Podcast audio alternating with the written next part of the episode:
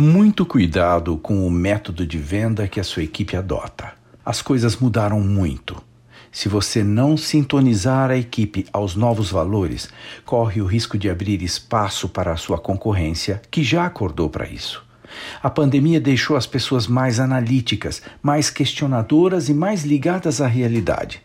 Até algum tempo passado, muitas decisões de compra eram impulsivas ou influenciadas pela propaganda ou pela recomendação de terceiros.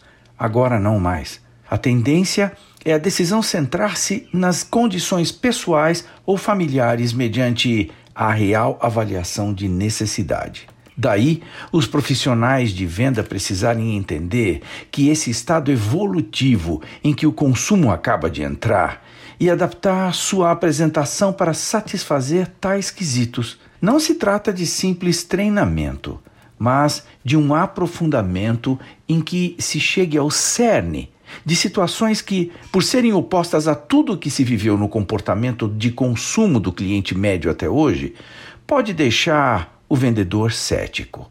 Em outras palavras, o vendedor poderá ser o último a perceber essas mudanças. Ele deseja e imagina que tudo seja como era antes, mas não.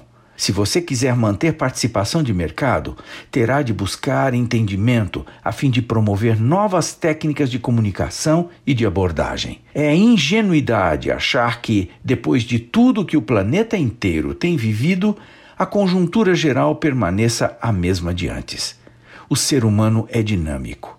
Feliz de quem captar suas transformações e adaptar-se a elas. Eu sou Abraham Shapiro, profissão atitude.